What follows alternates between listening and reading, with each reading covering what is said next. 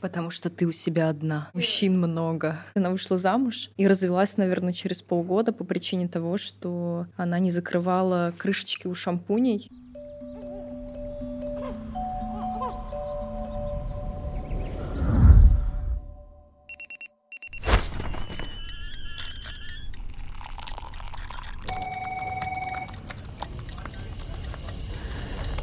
Привет! Это подкаст «Проснулись взрослыми» о том, как ожидания взросления сменяются реальностью, о кризисе 30, внутренних изменениях и поиске себя. И сегодня мы хотим поговорить об отношениях. Как мы представляли эту часть своей жизни раньше и что, собственно, получили к 30. Ну и по уже традиции наш текущий статус. Я Женя, мне 31 год. Из них я 5 лет провела в браке развелась, сейчас нахожусь в отношениях. А я Алена, мне 33 года, в отношениях я нахожусь 7 лет, три с половиной года из них в браке, и у нас есть почти двухлетняя дочка. Я бы, наверное, не хотела как-то очень много времени в этом эпизоде уделять э, причинам развода. Я об этом упомянула э, в нашем первом эпизоде. А сейчас я, наверное, хотела бы в контексте отношений и моего отношения к отношениям поговорить о том, что ты к 30 годам в себе находишь достаточно э, интересные вещи, откапываешь. И вот э, я достаточно давно нахожусь в терапии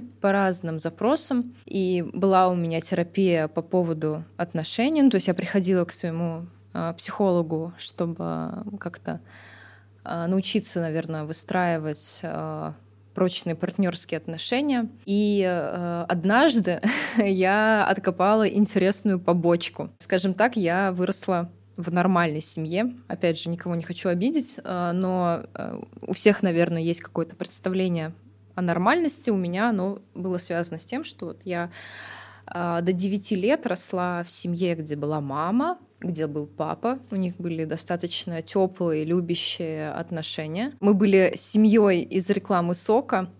А, и я всегда думала о том, что у меня обязательно будет такая же семья. А, поясню, почему до 9 лет. А, когда мне было 9, моего папы не стало. Но именно вот этот кусок жизни я неплохо помню. И даже из того, что я не помню, может быть, событийно, остались такие достаточно теплые воспоминания о том, что вот семья — это место, где нету скандалов, криков, где нет ругания. И вот я всегда считала, что мне в детстве показали очень классный пример э, взрослых партнерских уважительных отношений.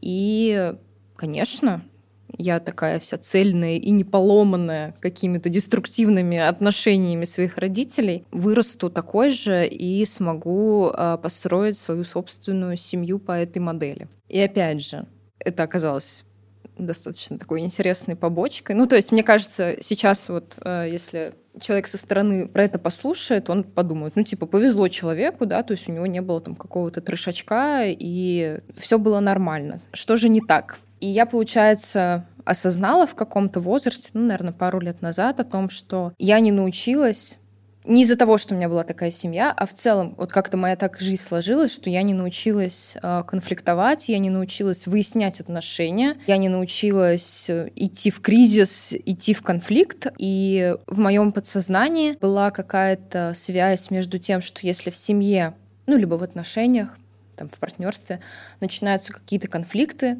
все, ужас, кошмар, нужно, я не знаю, там, бежать, лечиться, разводиться или наоборот как-то пытаться вот прикрыть это газеткой и идти дальше. И оказывается-то, что все не так, жизнь, она разная, и у тебя не, мо ну, не может быть отношений безупречно гладких. Если резюмировать мою историю, я понимаю, что вот эта вот рафинированность, она тоже имеет э, под собой последствия, и не всегда они приятные. И вот последствия этой идеализации э, я почувствовала в 29 лет, когда приняла решение о том, что я хочу развестись, мы развелись, и помимо всех переживаний, которые ты испытываешь, когда ты расстаешься с человеком, с которым ты, конечно же, надеялся прожить долгую счастливую жизнь, ты еще и в себе начинаешь искать, а как так сложилось, что ты вот с таким классным бэкграундом вот так вот профокапилась.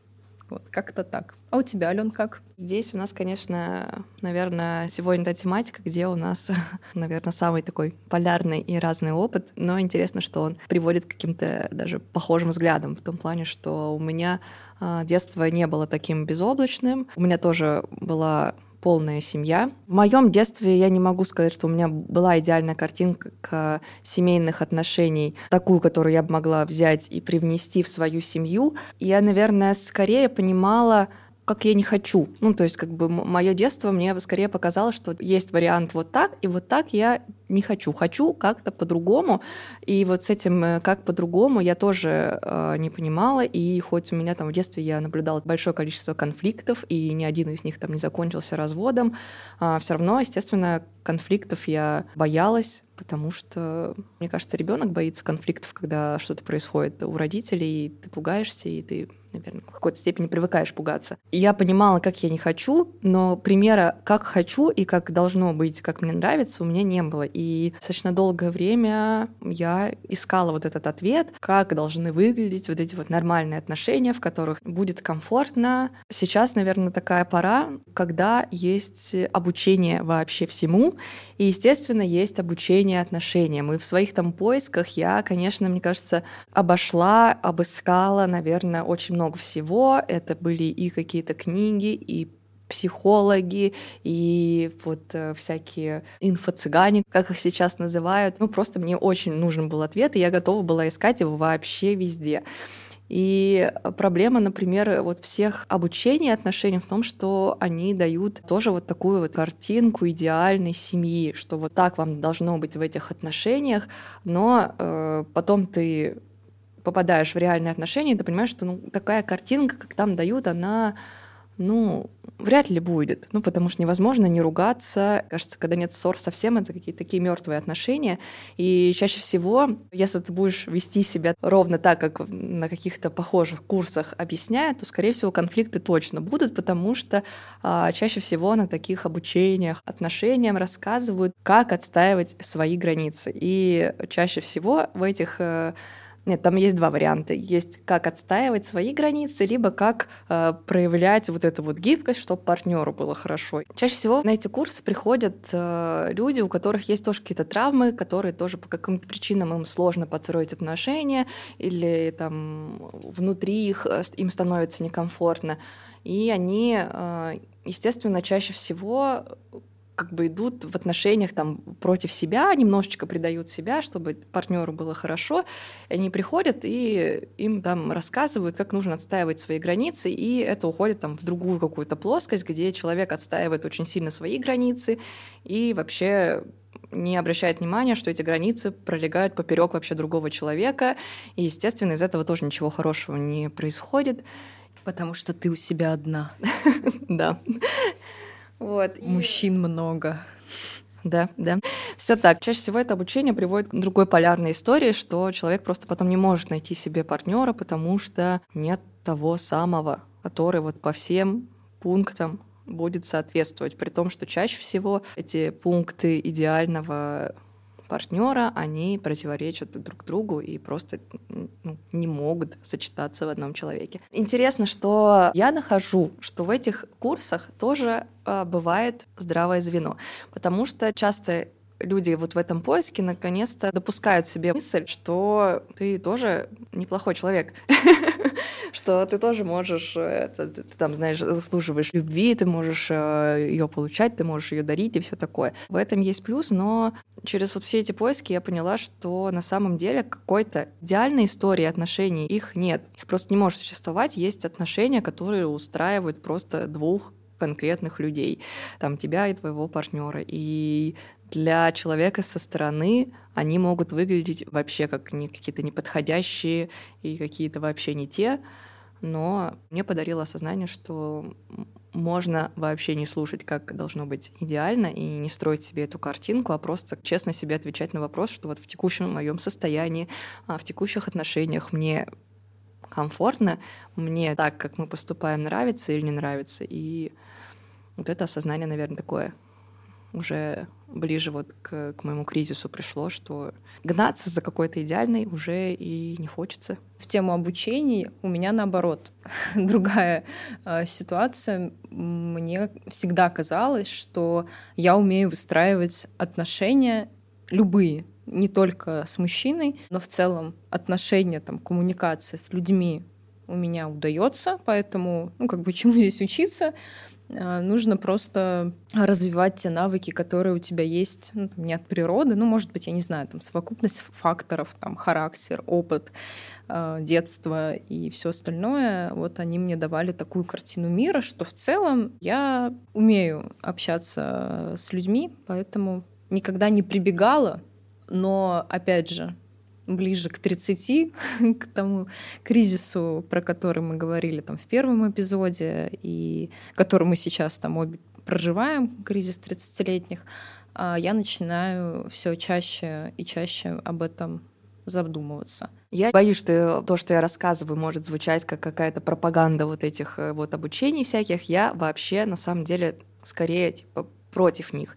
Мне кажется, что с этим нужно разбираться как-то иначе и не ходить в какие-то там обучения. Ну, полезно искать, но полезно искать э, действительно там хороших специалистов, потому что велик риск попасть на плохого специалиста, который сделает себе там твою жизнь только хуже и откатит тебя наоборот назад, а не вперед к тому, чтобы тебе было с самим собой комфортно. Про курсы, про обучение я почему, например, никогда еще не смотрела в эту сторону, вот как я уже сказала, потому что мне всегда казалось, что отношения мне удаются, я умею строить э, диалог. И еще, наверное, потому что я относительно рано до того, как это стало мейнстримом, наверное, пошла к психологу. Пошла по другим своим каким-то вопросам, по другим темам, и, э, наверное, я поняла, что, ну, мы настолько все индивидуальны при нашей похожести, что нету ничего уникального, но э, есть все равно частности и совокупность факторов, что как будто бы нужно все равно идти там вглубь себя, э, и проще всего это сделать тет-а-тет, с психологом, например, разобрать там твое детство, там твои какие-то первые отношения, там вторые отношения, да, там поковыряться в браке, я не знаю, у кого что, и как будто бы это может быстрее привести к какому-то результату. Наверное, в продолжении э, моего рассказа про мой опыт отношений я вот э, столкнулась как раз-таки с тем, что мы заявляем в описании нашего подкаста, это вот ожидание, реальность. А, и я всегда думала, что чем спокойнее живут люди, а, если вот у них семья, тихая гавань, где все друг друга любят, где можно как-то доверительно общаться, то вот там-то обязательно будет счастливый хэппи-энд, и все замечательно. Так-то оно может быть и так, я до сих пор считаю, что наши отношения а, должны быть тем местом, куда ты приходишь восполнять свой ресурс да, после контактов с внешним миром. А, но это не значит, что там, твои отношения — это что-то безжизненное, постоянное. Все равно там своя энергия течет, меняется. И то, что образуются какие-то ссоры и конфликты, это в целом нормально, и через это можно расти. Меня раньше очень раздражала фраза. Я помню, когда я вступила в свой кризис осознания того, что, наверное, мой брак — это не то, чем я хочу заниматься. Это не то, во что я хочу вкладывать там, свои силы на его сохранение. Меня очень раздражала фраза, что отношения — это работа. У меня на тот момент была работа, была работа после работы, там, я не знаю, ремонты, ипотеки, какие-то свои хобби, там, спортзал. И не хотела приходить еще домой и работать над отношениями. Это же нужно понимать, что для того, чтобы все это случилось, вы оба должны работать. То есть там еще надо ну, до кого-то достучаться о том, что давай поработаем над нашими отношениями. То есть я вот на эту двойную коммуникацию была совершенно не готова, и меня ужасно раздражало, что вот так это преподносится, что все дается обязательно через страдания, через кризисы, что только пройдя их вы сможете э, обрести счастье в своем браке. Если возвращаться к моему опыту, то как раз-таки вот на пороге 30 лет, в разгар э, кризиса, связанного с 30 годами, это я вот сейчас осознаю, Тогда это было что-то, мне кажется, больше похожее на мясорубку. Я поняла, что я совершенно не умею выстраивать отношения. Я как бы вот пережила развод и поняла, что вот картинка, она разрушилась, то, о чем я говорила там в первой части нашего разговора. А, а как дальше жить и как дальше выстраивать, я не знала, потому что то, что мне предлагало, там, я не знаю, общество, психологи, статьи, книги мне как будто бы не подходило, потому что они были про другую крайность. Иди в конфликт, иди в кризис, устраивай дома махач. Ну, то есть я не могла найти золотую середину. Мне очень важно находить э, золотую середину. Еще, наверное, здесь хотелось бы сказать, что мне кажется, э, это может откликнуться многим девушкам по поводу того, что тебе еще постоянно внушают, что ты должна быть адекватной сталкивалась с таким, что ты не должна выносить мозг, что ты должна быть мудрой, что ты должна э, как-то вот уметь уступать, создавать домашний очаг. Ну, то есть у тебя вот э, так много еще непонимания о том, как строить отношения, ну, там, в 25 лет, например, да, так еще и огромный перечень того, что ты должна делать, а что делать, если ты не умеешь, например. А тут, мне кажется, в конфликтах есть вообще какие-то такие два лагеря. Есть часть людей, которые считают, ну, типа, очень сильно романтизируют конфликты, и с конфликты считаются чем-то прям классным. У людей есть страсть, если это вот вы ругаетесь, если у вас там щепки летят в разные стороны, значит, как бы у вас классные отношения и живые. Живые, да, и интересные. Я сталкивалась даже там среди своих близких с тем, что люди там готовы были заканчивать отношения из-за того, что в них нету вот этих вот горячих каких-то споров, ссор. Когда-то они были там условно в 20 лет. Не знаю ни одной честной истории, которая положительно бы закончилась, когда выбор был все-таки сделан в сторону конфликтов. Но тем не менее, как бы вот такое мнение тоже есть, что конфликты тоже в них есть свой огонечек. Ну и вот второе, да, это то, что ты не должна пилить, что все, что ты говоришь, это там а, претензия, ты пилишь мозг, ты э, вообще как бы мудрая жена бы поступила иначе. и все такое.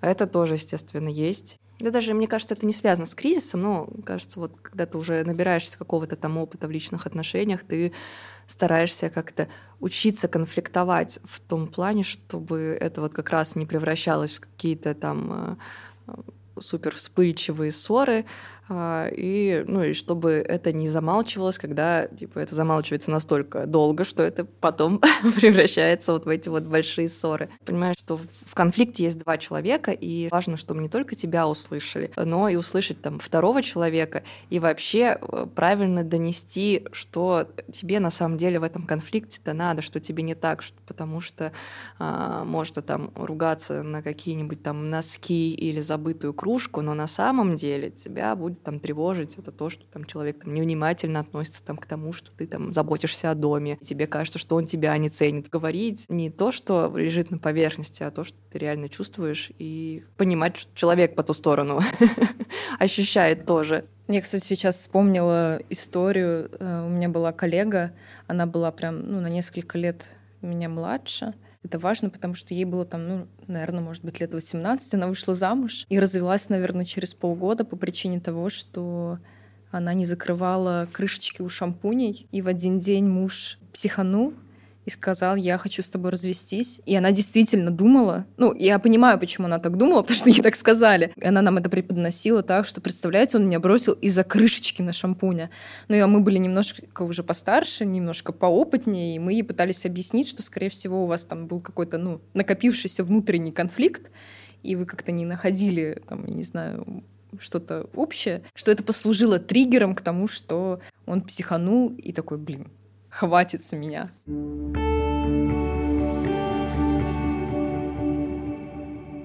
отношения, они становятся в какой-то степени возрастом более закрытыми. В том плане, что да и конфликты, если ты в студенчестве поссорился со своим партнером, ты пошел к подругам и пьешь вино и, и жалуешься, какой нехороший человек рядом с тобой. У нас сегодня выпуск, где мы совершенно с разным опытом. У меня было с точностью да наоборот. У меня были в студенчестве отношения, они продлились пять лет. И я прям точно помню, как э, я никому не рассказывала про те конфликты, которые происходят у нас в отношениях. Я выросла на установке не выносить ссор из избы. И у меня даже есть смешная история на эту тему. Мне мама уже рассказывала потом, э, когда я стала постарше, э, что бабушка меня постоянно спрашивала о том, как живут родители. Ну, то есть моя мама никогда там, например, не жаловалась на отца.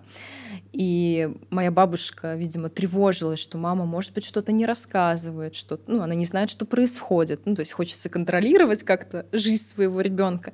И вот она меня маленькую спрашивала, а как родители живут? А они не ругаются? У вас все хорошо? И, я по своей детской наивности маме об этом тоже рассказывала. И она как бы, ну, там, хихикала, наверное. Не знаю, как это, ну, происходило потом, но вот у меня как будто бы сложилось так, что ссоры из избы не выносятся, и в целом я начала, да, свои первые отношения, я себя вела так же, как моя мама, а это, наверное, из всех моих отношений были такие достаточно противоречивые, мне кажется, вообще друг другу не подходили, что-то там провели в этих отношениях пять лет. Но это вот такое тоже приобретение опыта. И я как-то никому не рассказывала. Хотя потом, когда я там чем-то делилась, мне многие говорили, типа, это трэш. вот.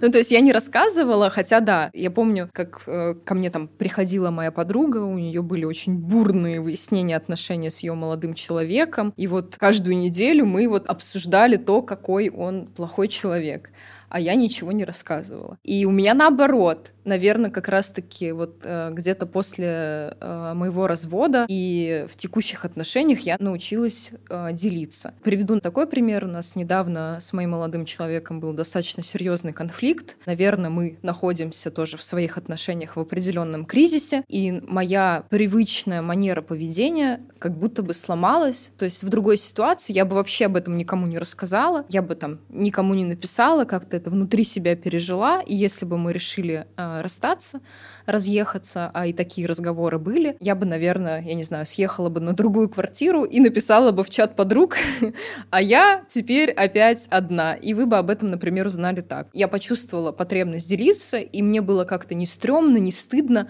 что вот действительно в моей жизни там происходит очередной кризис в отношениях, и вы о нем узнаете в процессе, а не в результате. Ну, то есть для меня это вот обратная история. Я не могу сказать, что я тоже была сверхоткрытая, там всем все рассказывала, но в целом в моем окружении я о многих отношениях знала прямо очень много, иногда даже столько не хотела, сколько знала.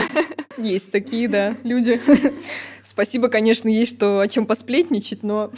Да, и э, мне кажется, что с возрастом ты как бы, естественно, у тебя есть какой-то там близкий круг. Во-первых, этот круг достаточно узкий, а во-вторых, ты а, ну, не делишься всем подряд. Если вы там поругались условно из-за забытой кружки, ты вряд ли будешь там нести подружке беду свою и рассказывать. То есть, естественно, если там что-то глобальное, что тебя тревожит и с чем тебе тяжело там справиться в одиночестве, ты, наверное, какой-то близкой подруге своей можешь рассказать что-то и поделиться. Но просто в этом возрасте ты уже знаешь, что есть вероятность.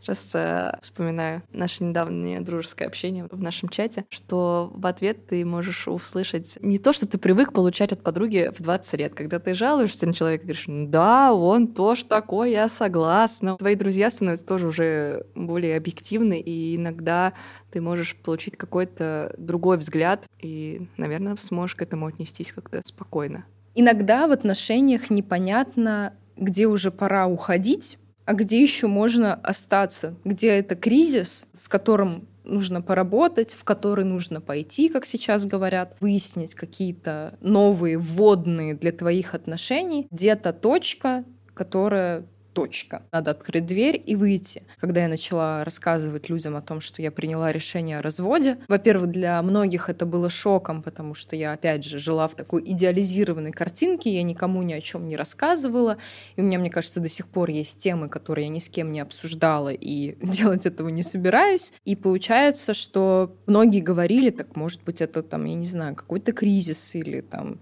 э, вам надо отдохнуть друг от друга. Ну, то есть давали множество советов, моментов, которые вот подталкивали под то, что, может быть, это ситуация, которую не нужно решать разводом. Если э, резюмировать, то, наверное, это очень важно. И вот я сейчас этому учусь сама с собой, понимать, что для меня важно в отношениях. Ну, то есть, понятное дело, что сейчас, слава богу, всем объяснили, ну, не до всех еще дошло, наверное, но э, очень много в нашем инфополе о том, что да, там нельзя терпеть рукоприкладство, там нельзя терпеть э, какое-то обесценивающее поведение, там, когда тебя унижают там, физически или морально, или финансово. То есть матчасть мы как будто бы выучили, окей.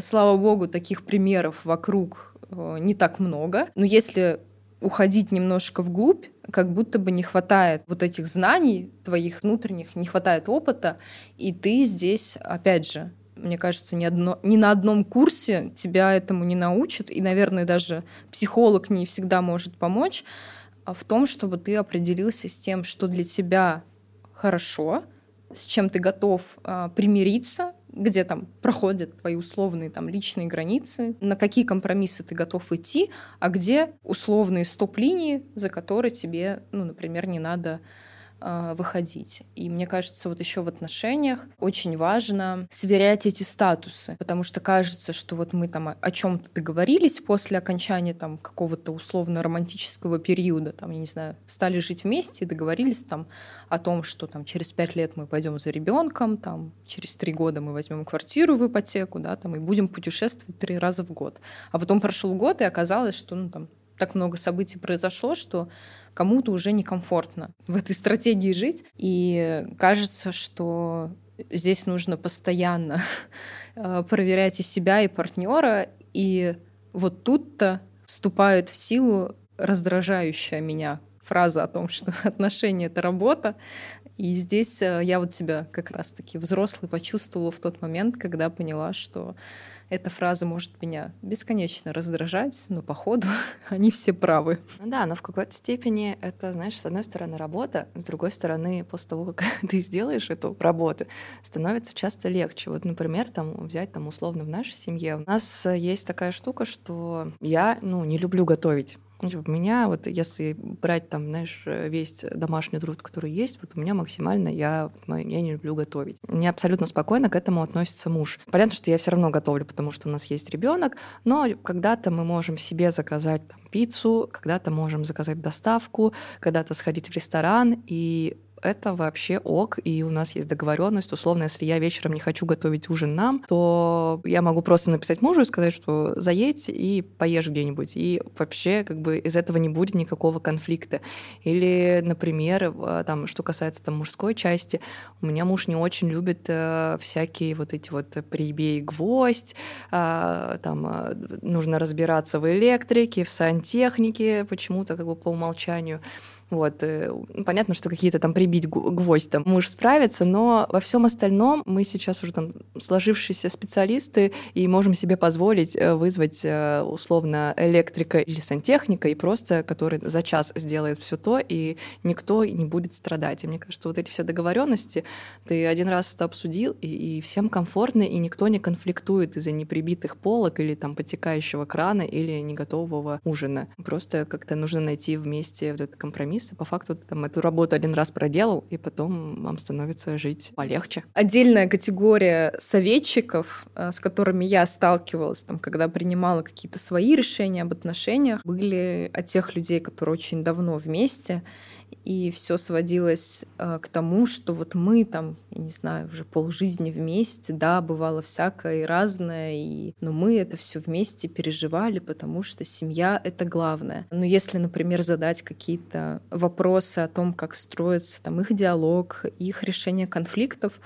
очень часто я сталкивалась с тем, что люди-то особо ничего и не обсуждают, что они, например, хвастаясь долгой дистанцией своих отношений, особо и не выясняли никогда эти отношения. Ну, то есть у них э, разделены какие-то бытовые функциональные вещи, всех все устраивает, а условно, что у другого человека на душе, они и знать не знают. Ну, вроде бы нормально, вроде бы с работы пришел, сказал, что день был тяжелый, говорить об этом не хочет. Поэтому как-то так. И это даже больше не камень в огород тех, кто долго в отношениях, ни в коем случае, а это как раз-таки о том, чего хочется избегать в отношениях, от, от этих функциональных ролей. То есть мне, например, точно не нужен партнер там ради функции, которая, там, я не знаю, будет мне обеспечивать какой-то уровень жизни и там давать какое-то тепло там и просто где-то существовать рядом. И зато я смогу всем родственникам говорить о том, что мы отмечаем 15-летие отношений. Это вот точно про то, чего бы я не хотела. А чего бы ты не хотела?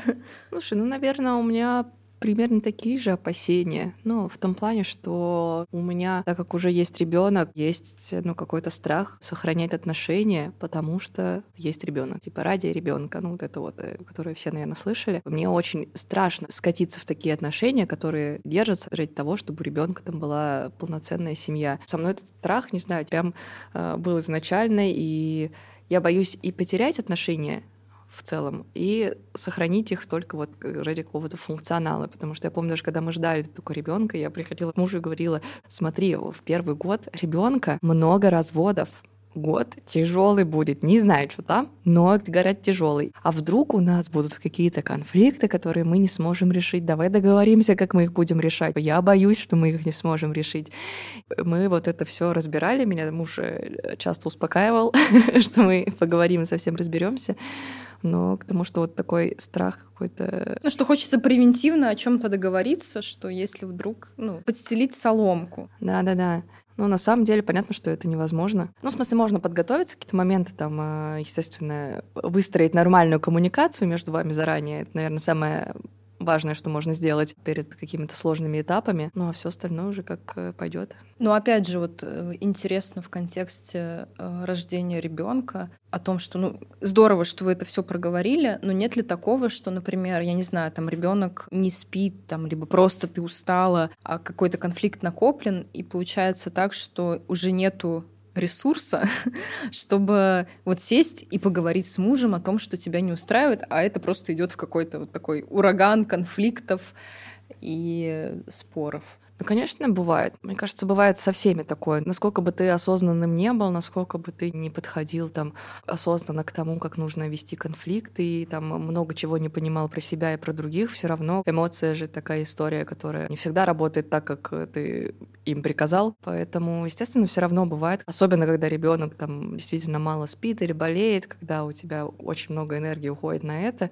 естественно, какие-то тормозные механизмы для конфликтов, они как-то начинают работать сильно хуже, и поссориться, конечно, в эти моменты легче, но э, радует то, что все равно второй человек, он, как правило, немного бодрее, и главное, чтобы у него хватало вот этих каких-то тормозных механизмов понять, что ты тут кричишь не потому, что человек плохой, а потому что ты просто очень устал, и нужно как бы просто прийти на помощь. И такие конфликты случаются, и они чаще всего вот заканчиваются просто какими-то там действиями мужа с пониманием, ну, типа того, что как бы я устала, окей, я понял. И, ну, типа, не окей даже, я понял, а просто молча пошел делать дела.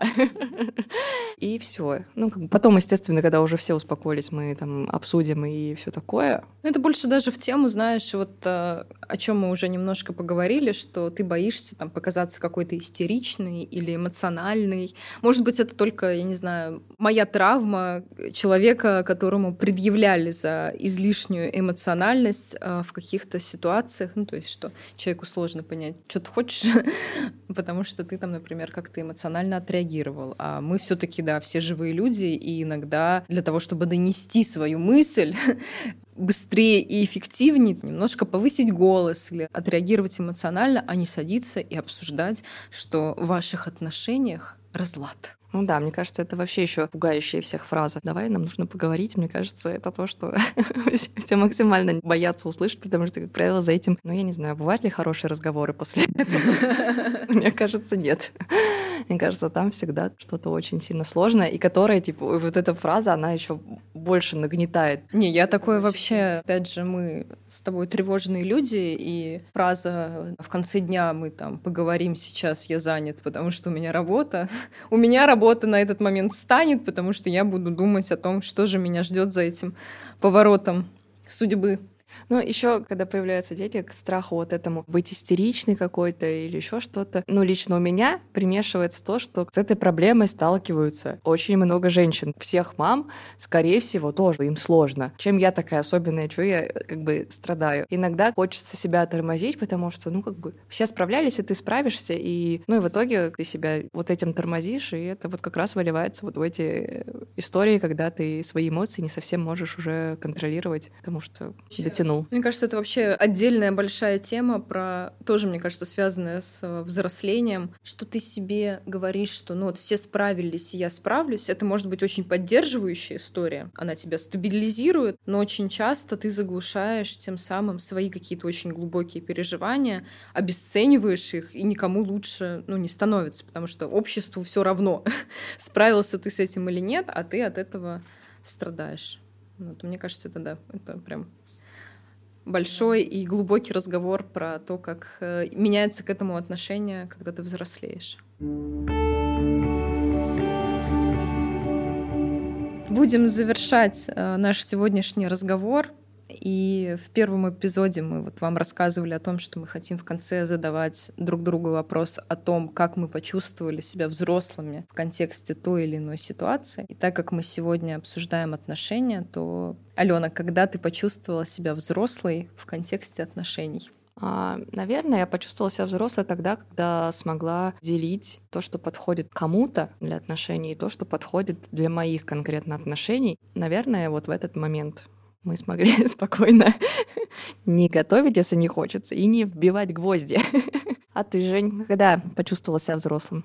А, я почувствовала себя взрослой в отношениях, когда разбились мои иллюзии о том, что обязательно нужно вместе и на всю жизнь. И когда я поняла, что развод — это не конец моей личной жизни, и он не характеризует меня как человека и не ставит на мне крест, потому что я сама в какой-то момент на себе его поставила о том, что «Ой, я не умею строить отношения», мне надо вдруг э, всему этому учиться. Как раз таки, как я уже говорила, для меня взросление — это про ответственность и про то, что я могу выстраивать свою жизнь таким образом, каким я хочу, потому что за это несу ответственность только я, и только от меня зависит счастье в моей жизни. Вот как-то так. В завершении дополним, что... Можете заходить в наши блоги, оставлять комментарии и свои мысли по этому выпуску или по любому другому. Рады, что вы потратили на нас время. Спасибо. Пока-пока.